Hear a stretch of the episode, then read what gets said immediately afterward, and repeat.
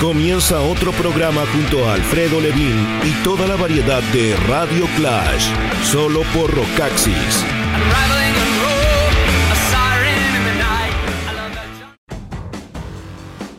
Muy bienvenidos, iniciamos una nueva entrega de este Radio Clash.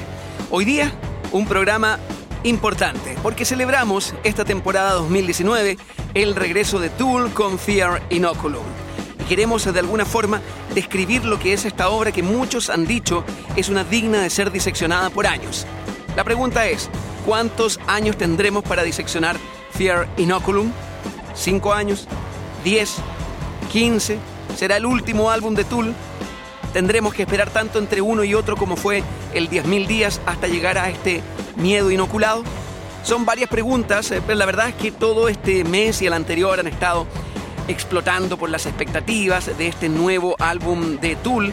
Eh, tuve la oportunidad de escucharlo un poco antes que apareciera, por tanto, más allá del tema que vas a escuchar, anunciar que esto se viene largo, épico, 85 minutos desplegados como una sinfonía brutal en 7 cuartos. Recuerden que el 7 es un número clave para entender a Tool. Por ahí yo tuiteé hace un par de semanas el eh, video en YouTube de un amigo, Juan Pablo Uribe, que es el guitarrista de Pentagram, quien analiza a Tool a partir de la clave del número 7 y también otros códigos matemáticos eh, dignos de personajes como Fibonacci. Descending llama la atención dentro de Fear Inoculum de las largas, 13 eh, minutos, ya la habían tocado en vivo, aparece también una que se llama Legend Inoculant, que como imaginaría sonora alienígena se presenta como una cuasi secuela de la paranoia de un tema del Lateralus del año 2001.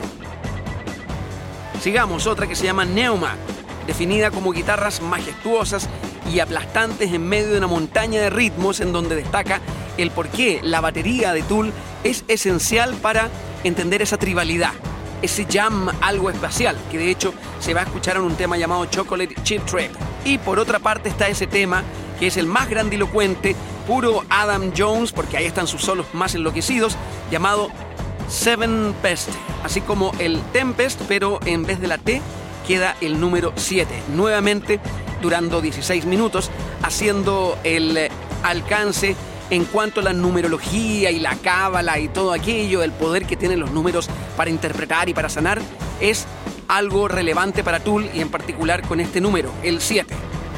Y hay una coda bien eh, particular llamada Mocking Beat, que es un tema corto en donde la electrónica y nuevamente los tambores interactúan con el eh, sonido de los eh, pájaros. Por eso eso de Mocking Beat. Ahora entienden la relación entre la versión física, que tiene siete temas, y la versión digital, en donde aparecen también estas suertes de interludios, como el que mencionaba al principio, ese llamado Legion Inoculant. A inocular el miedo. ¿Cuánto tiempo, cuántas anécdotas, cuántas historias, cuántas amenazas sin ir más lejos? Danny Carey, el eh, baterista, para mí estrella junto a Adam Jones de la banda, dijo que el proceso creativo para Fear Inoculum fue complejo, incluso con Maynard James Keenan recibiendo amenazas de muerte por parte de sus fanáticos. Danny Carey fue uno de los que justificó la tardanza de todos estos años por los altos estándares que se propuso el cuarteto para este nuevo lanzamiento. Ya lo podemos eh, decir, no hay otro disco que suene como este disco de Tool, o quizás todos los discos de Tool suenan como este disco de Tool. Lo importante es que la espera se terminó. Fear Inoculum en Radio Clash.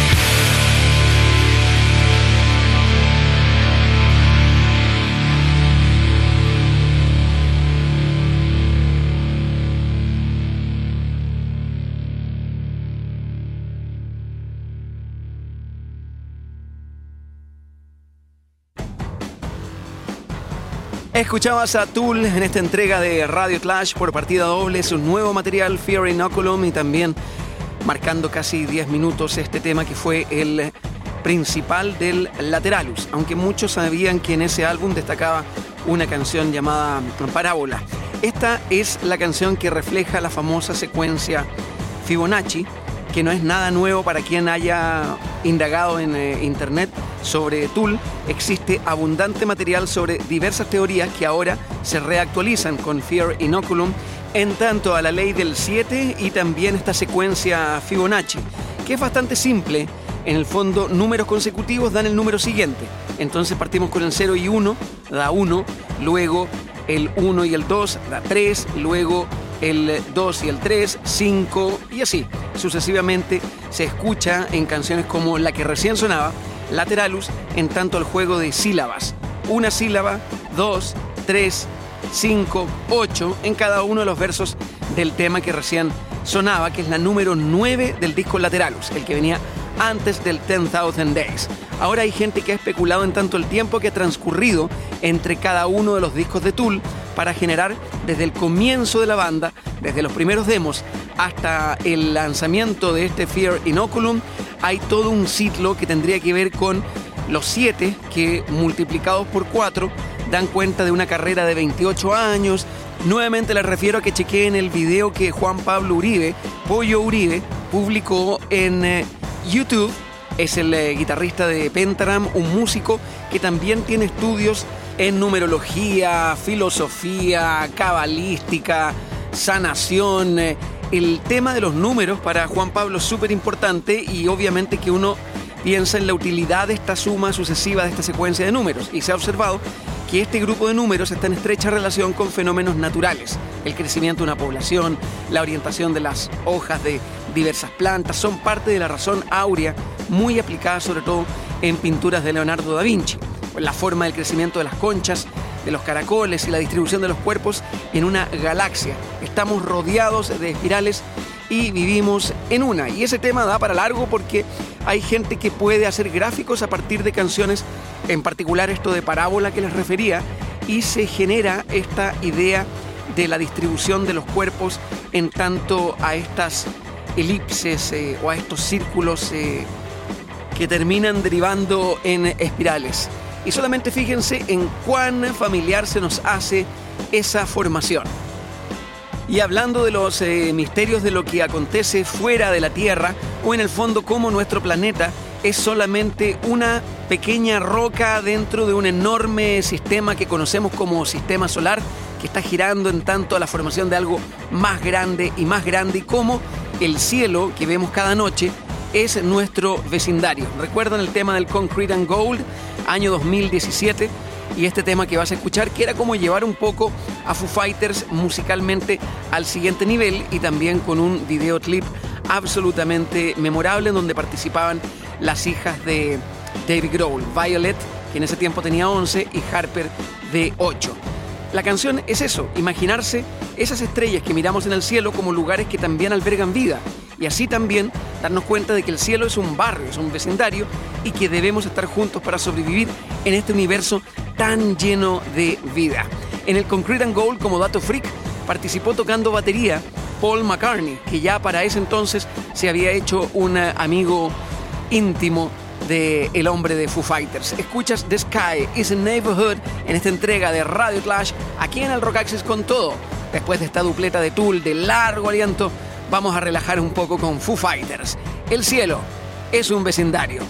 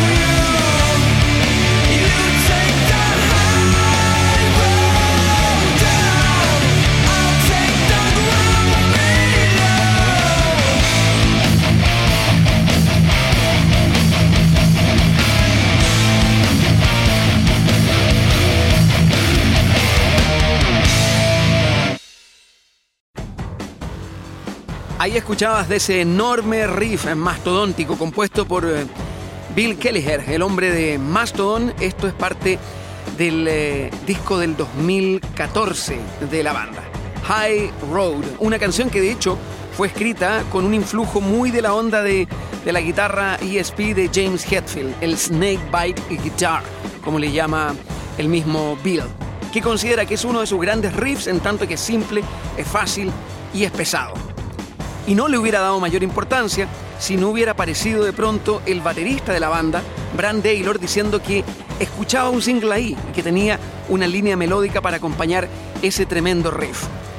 En otro hito espacial, esto conmemoraba un año cuando uno dice que la Tierra dio una vuelta más alrededor del Sol, dice Once More Around the Sun, que es el ciclo más menos de lo que son 365 días.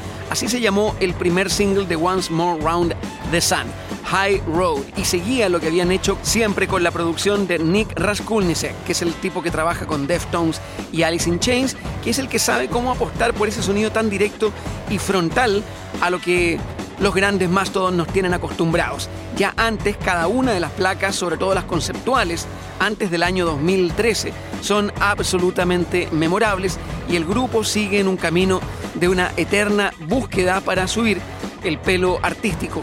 Lo que recuerdo de mediados del año 2014 fue cuando se publicó el video de esta canción.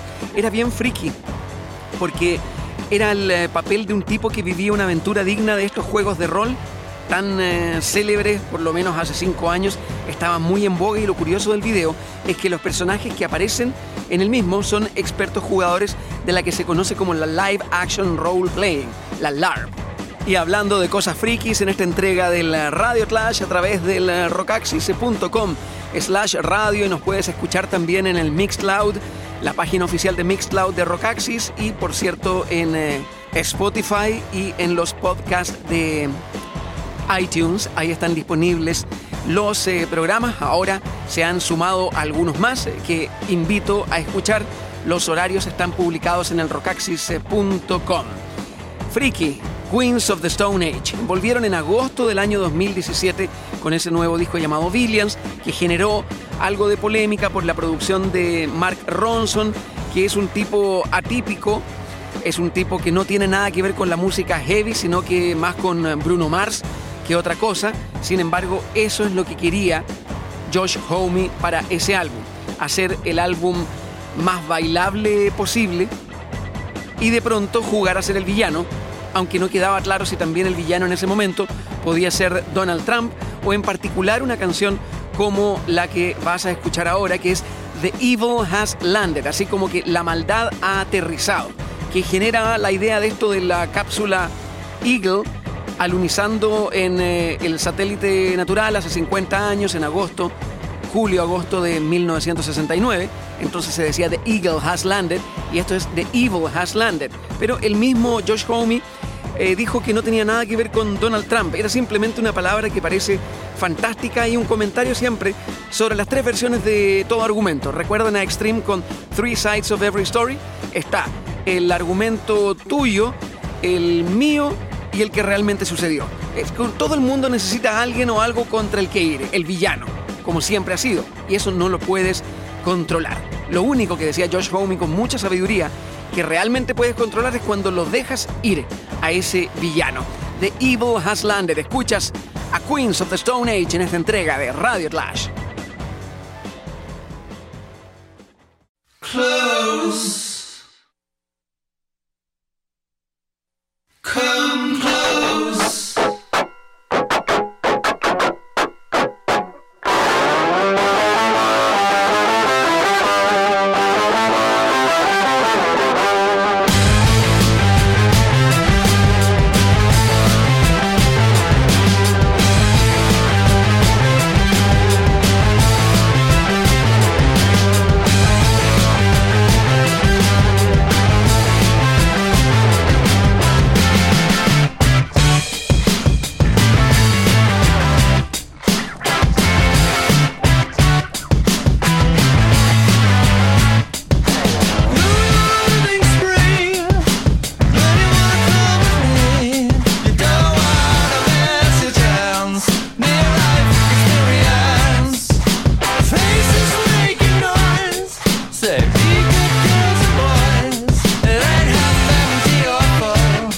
can break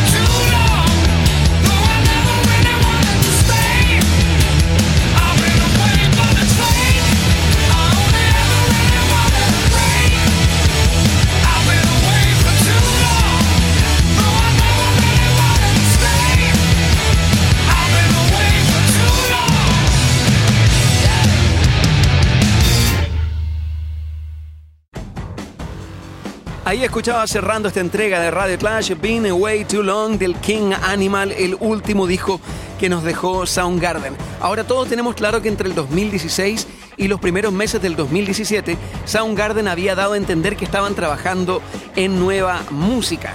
Y ahora, a través de Kim Tayil, hemos sabido que eran demos, pero demos de muy buena calidad, porque tanto Chris Cornell como Matt Cameron se habían interesado mucho en las técnicas de grabación casera.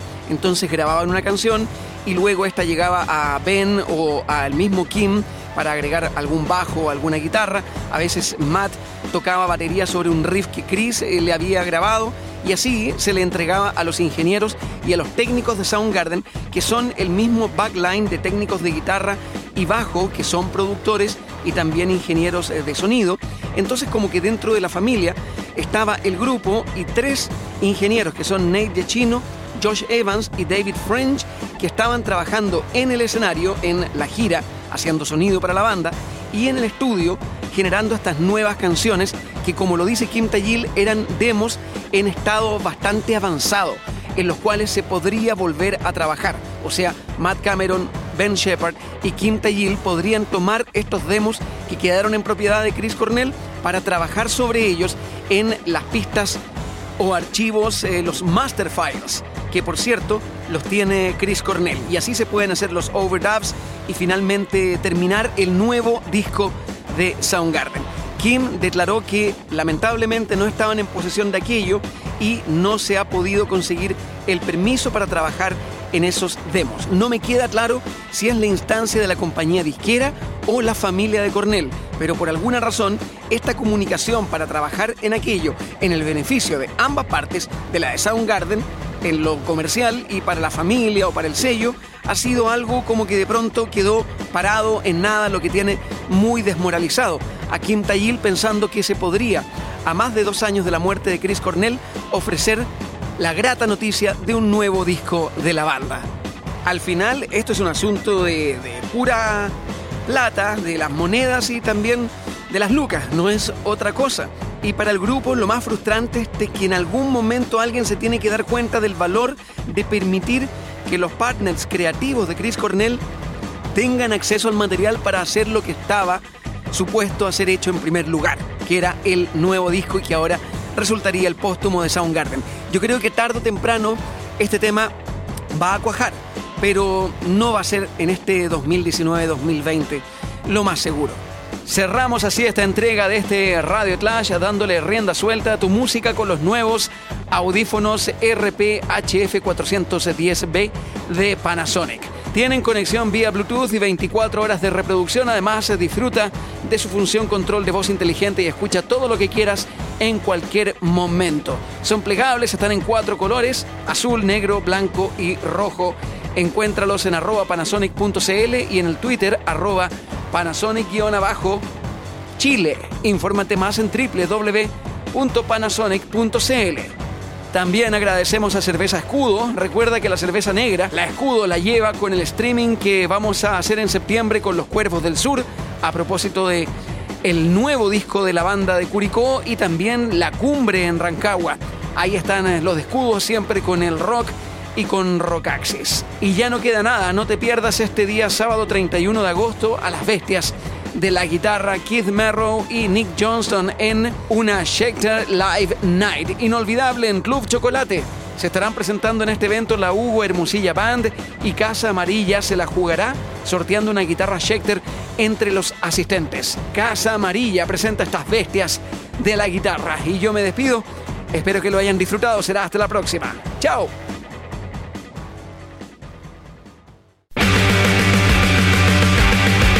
Cerramos otra hora junto a Alfredo Levin y Radio Clash. Toda la actualidad del universo del rock.